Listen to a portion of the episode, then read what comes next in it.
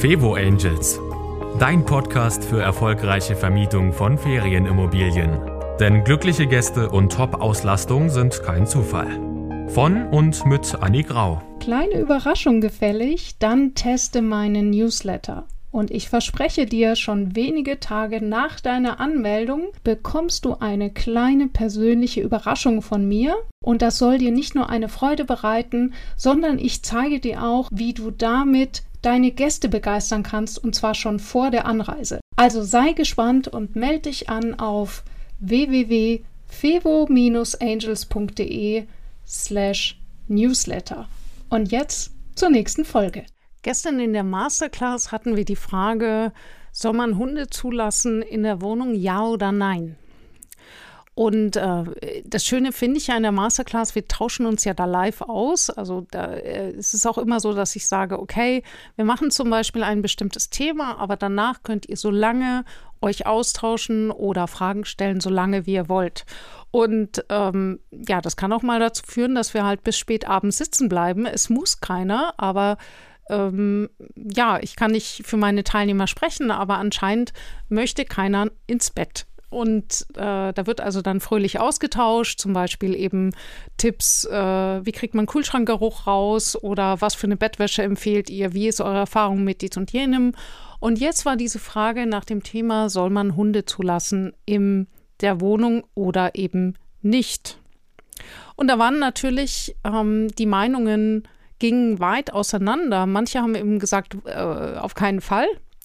Und andere haben gesagt, nee, ist völlig okay. Und manche haben auch gesagt, ich habe damit keine guten Erfahrungen gemacht und deswegen mache ich es jetzt nicht mehr. Also sozusagen, nein, würde ich niemals tun, schon von vornherein nicht. Oder eben habe ich ausprobiert, war nicht gut. Oder äh, andere sagen, hey, wo ist das Problem? Und dabei ist mir Folgendes aufgefallen und das ist auch die, das Problem in diesen typischen Vermieterdiskussionen in Facebook-Gruppen. Ich bin ja sehr gerne in Facebook-Gruppen unterwegs und ich finde das auch total hilfreich. Ich glaube einfach nur, dass man die Antworten sehr, sehr gefiltert wahrnehmen darf. Denn wenn dir zum Beispiel einer sagt, dass er immer Probleme hat mit Hunden, dass es ganz oft Schwierigkeiten gab und der andere sagt, äh, wieso, ich weiß gar nicht, was da ist, es klappt doch wunderbar und die sind noch viel, also die Hundehalter sind die saubersten Gäste überhaupt, hab erst mal irgendwie äh, eine Familie mit kleinen Kindern, dann weißt du, was Dreck ist. Was weiß ich, also solche, solche Erfahrungen werden dann geschildert und jede Erfahrung für sich ist ja mm, anzunehmen, dass sie wahr ist. Nur, was ist der springende Punkt dabei? Der springende Punkt dabei ist, dass hier Äpfel mit Birnen verglichen werden. Was meine ich damit? Mit Äpfel und Birnen meine ich, dass in dem Moment, wo die Leute das erzählen, wissen wir als Mitleser gar nicht, wie ist denn die Situation vor Ort dieser Vermieter.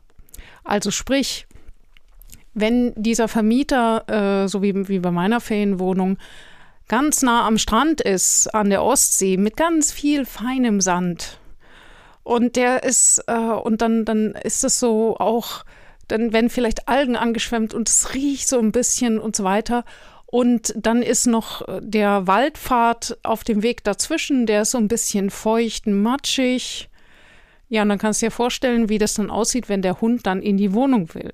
Der andere Fall wäre, dass die Wohnung einfach in einer Stadtwohnung ist, weit und breit, keine Feuchtigkeit, äh, an, in der Woche hat es nicht geregnet, die letzten drei Monate hat es nicht geregnet.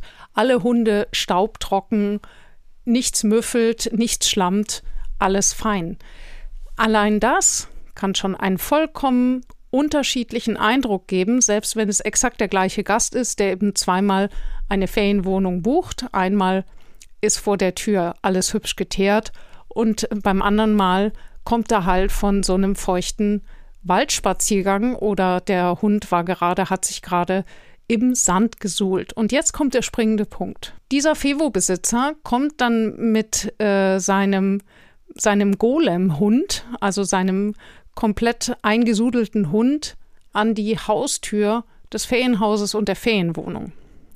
Zu Hause, also wir gehen jetzt davon aus, dass äh, diese Person auch zu Hause Wert darauf legt, dass es einigermaßen sauber ist.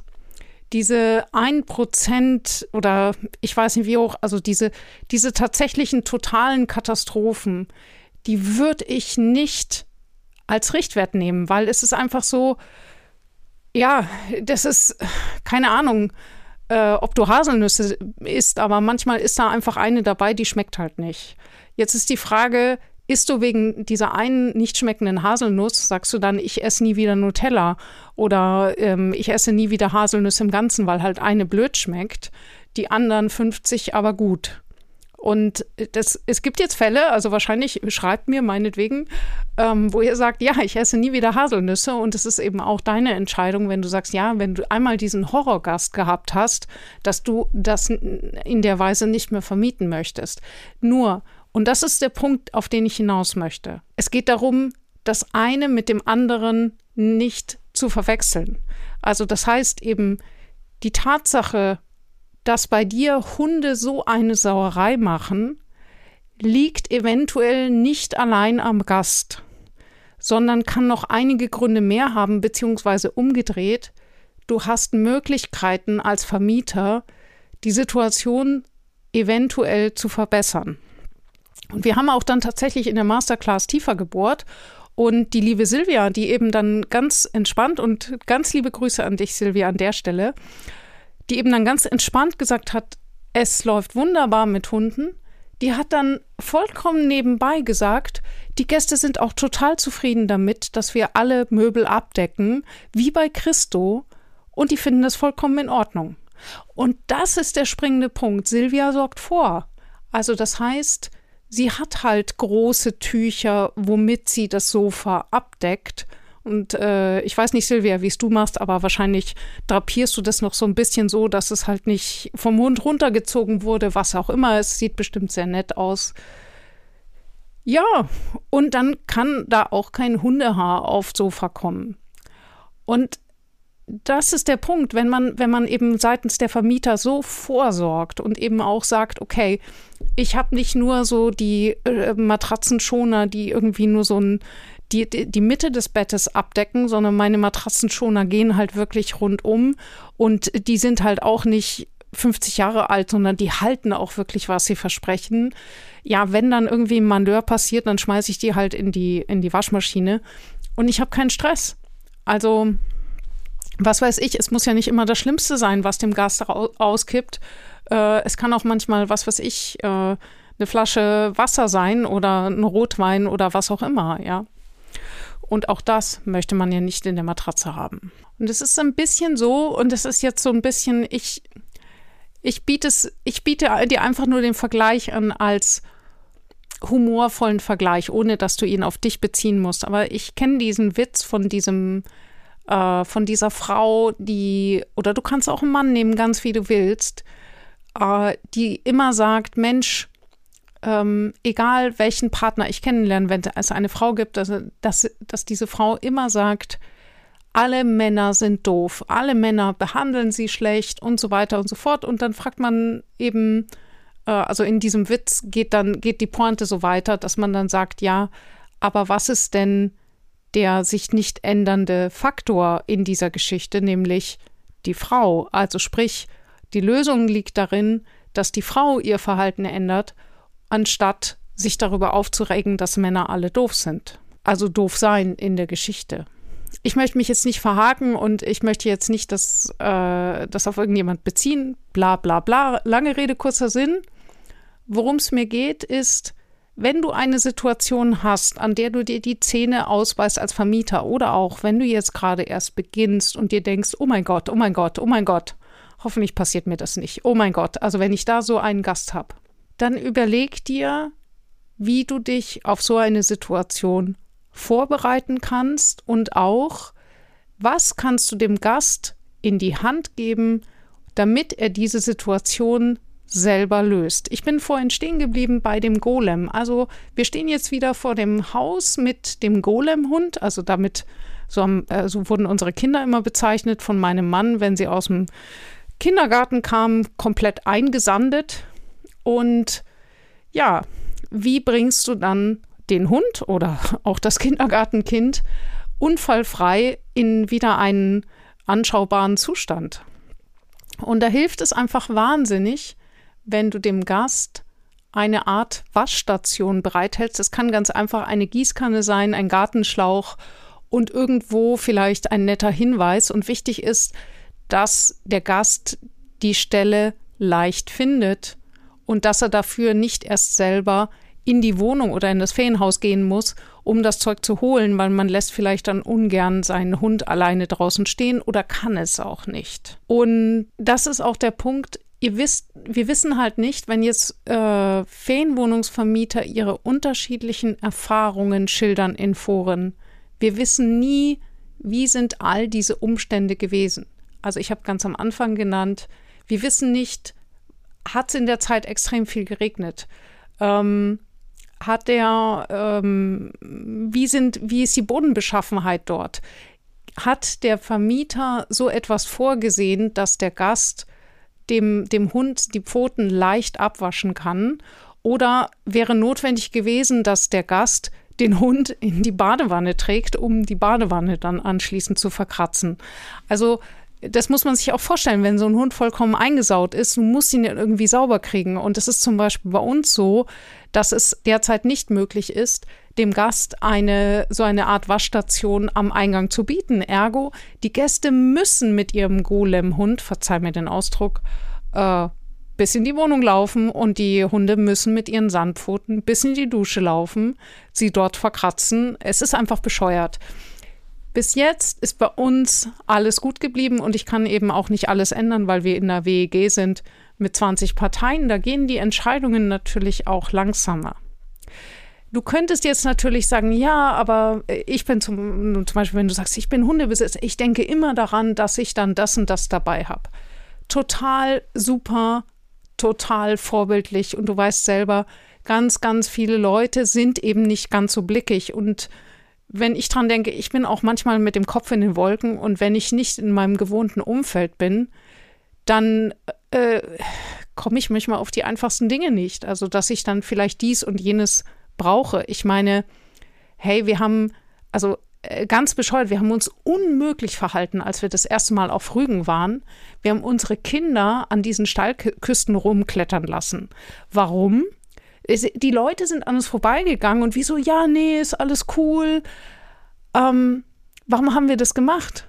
Weil wir aus Bayern kommen, weil wir komplett mit den Kindern einen Kletterkurs gemacht haben und weil wir es total gewohnt sind, mit den Kindern klettern zu gehen. Was wir nicht gewusst haben, ist, dass das A verboten ist, sehr gefährlich für die Natur dort und auch sehr gefährlich für den Menschen, der das tut wir kannten einfach die örtliche Disposition nicht, weil in Bayern gibt es halt keine Sandberge, gell? Also du kannst mich jetzt gerne als für bescheuert halten, aber du siehst ja, ich bin ja hier in diesem Podcast immer total ehrlich und ich kann auch wunderbar über mich selber lachen und ich finde immer, wenn wir, also ich habe aus meinen Fehlern halt einfach immer am meisten gelernt. Und da habe ich gemerkt im Nachhinein, boah, ich habe mich so geschämt, ja, und ich habe auch gedacht, meine Güte, was für eine bescheuerte Gefahr. Und das Blöde war halt, okay, Celine möchte jetzt nicht unbedingt den ganzen Strand zupflastern mit Schildern. Aber ich habe danach mal geguckt, so wo sind hier eigentlich Schilder? Und ich habe die halt nicht sofort gefunden. Ähm, ich weiß, da sind jetzt im Nachhinein, ja, es sind viele da. Aber was weiß ich? Also ich finde es einfach, warum ist es so verkrustet, dass es diese keine Ahnung, steht es in den Kurkarten? Ich müsste mal gucken, aber äh, das, es geht darum, dieses System wasserdicht zu machen. Also das heißt, nicht darauf vertrauen, dass der Gast vorher erstmal zum Beispiel den kompletten Bereich abläuft, um nach einem Hinweis zu suchen, um ja nichts falsch zu machen. Das ist, es kann einfach mal sein, dass der Gast sich A in dem Moment keinen Gedanken gemacht und ihm B gewisse Erfahrungen einfach fehlen. Das geht schon los mit dem Thema Kippfenster. Für viele Amerikaner, wenn die das erste Mal in Deutschland sind, dann erleben die das erste Mal in ihrem Leben ein Fenster, das man kippen kann. Jetzt kannst du dir vorstellen, wie die da teilweise da stehen mit dem Mechanismus, wie das funktionieren soll. Und das ist halt für uns als Deutsche vollkommen normal. Was bedeutet das für dich? Ja, nein, du musst jetzt nicht jedem Gast äh, das erklären, aber vielleicht, wenn es, wenn es jemand ist aus einem, aus dem fremden Land. Einfach nur kurz mal zeigen, okay, du kannst es so oder so machen. Das ist zum Beispiel auch, gab es mal so die Story, ähm, gab es mal die Frage in dem Forum, was sind die lustigsten Geschichten oder die seltsamsten, wo eine Frau zum Beispiel nicht wusste, wie ein Heizkörperthermostat funktioniert. Jetzt könnte man natürlich sagen, diese Frau war richtig dumm. Das glaube ich nicht. Ich glaube, dass diese Frau einfach in einer Welt aufgewachsen ist, wo es ein anderes System gibt. Ich weiß nämlich zum Beispiel, wie oft ich in England munter irgendetwas in die Steckdose gesteckt habe und habe mich gewundert, dass es nicht funktioniert, bis ich irgendwann draufgekommen bin, dass man englische Steckdosen meistens noch mal extra an der Wand anschalten muss, sonst funktionieren sie nicht. Das heißt, dort haben Steckdosen an der Wand einen extra Kippschalter. Hättest du das gewusst? Wahrscheinlich nicht. Und er sieht eben aus so ein bisschen wie so ein Lichtschalter und ja, ich denke mal, jeder Mitteleuropäer macht erstmal den Fehler, dass er eben, was weiß ich, seinen Föhn, seinen Toaster einsteckt und dann auf den Schalter, also auf den Anschalter drückt und sich wundert, dass nichts kommt.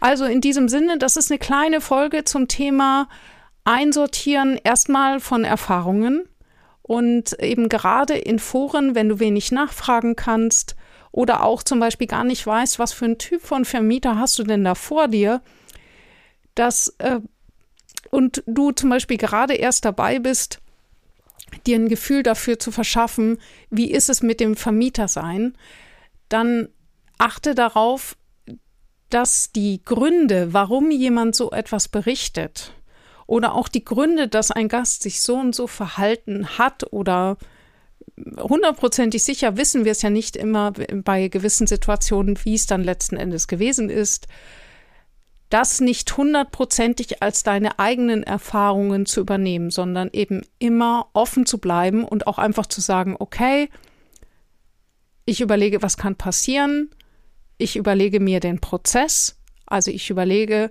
äh, wenn es jetzt hier um Hundehaare geht, ja, dann schaue ich eben, achte ich beim Kauf der Möbel darauf, dass das äh, Polster sind, die pflegeleicht sind. Ich nehme vielleicht doch nicht das cremefarbene Sofa, was sowieso in der FIVO-Vermietung jetzt nicht unbedingt die beste Wahl ist.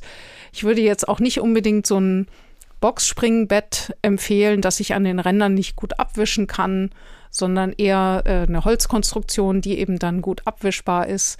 Man kann auch überlegen, gewisse Bereiche komplett für die Hunde zu sperren und das auch erkenntlich zu machen, dass man eben sagt, danke, dass du deinen Vierbeiner nur im Wohnzimmer, ins Wohnzimmer lässt.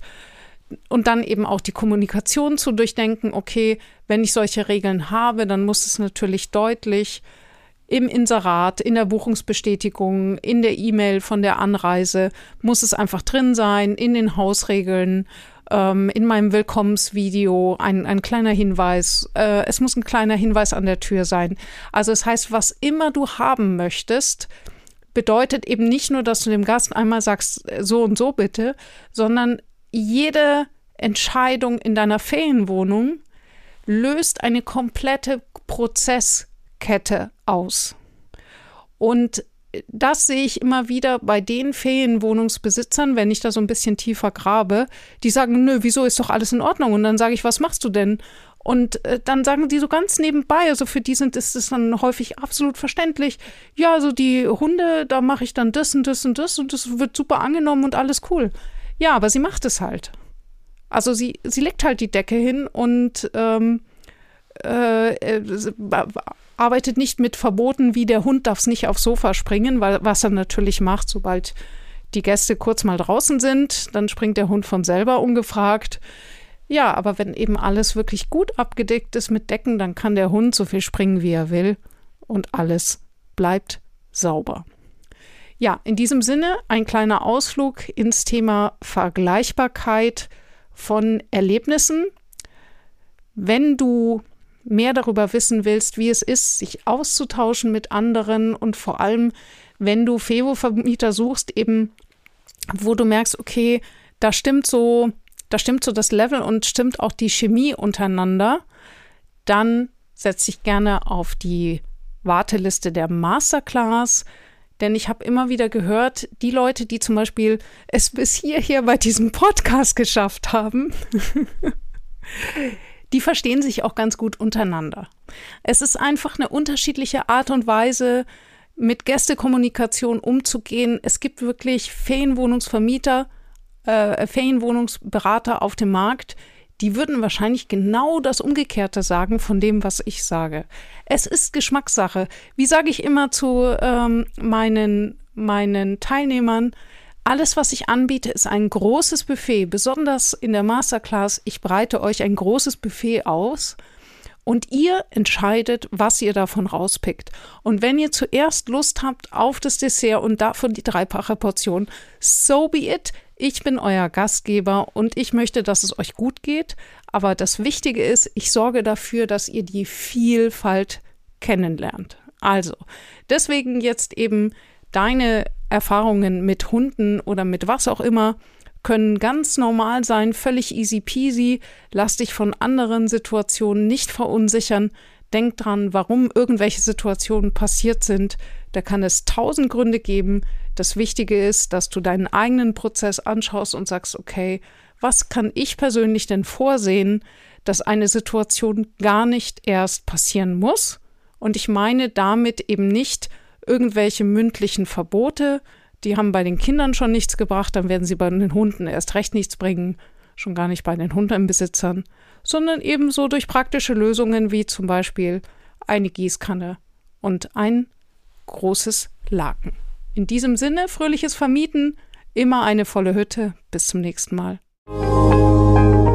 Das war Fevo Angels, dein Podcast für erfolgreiche Vermietung von Ferienimmobilien. Mehr Infos auf fevo-angels.de.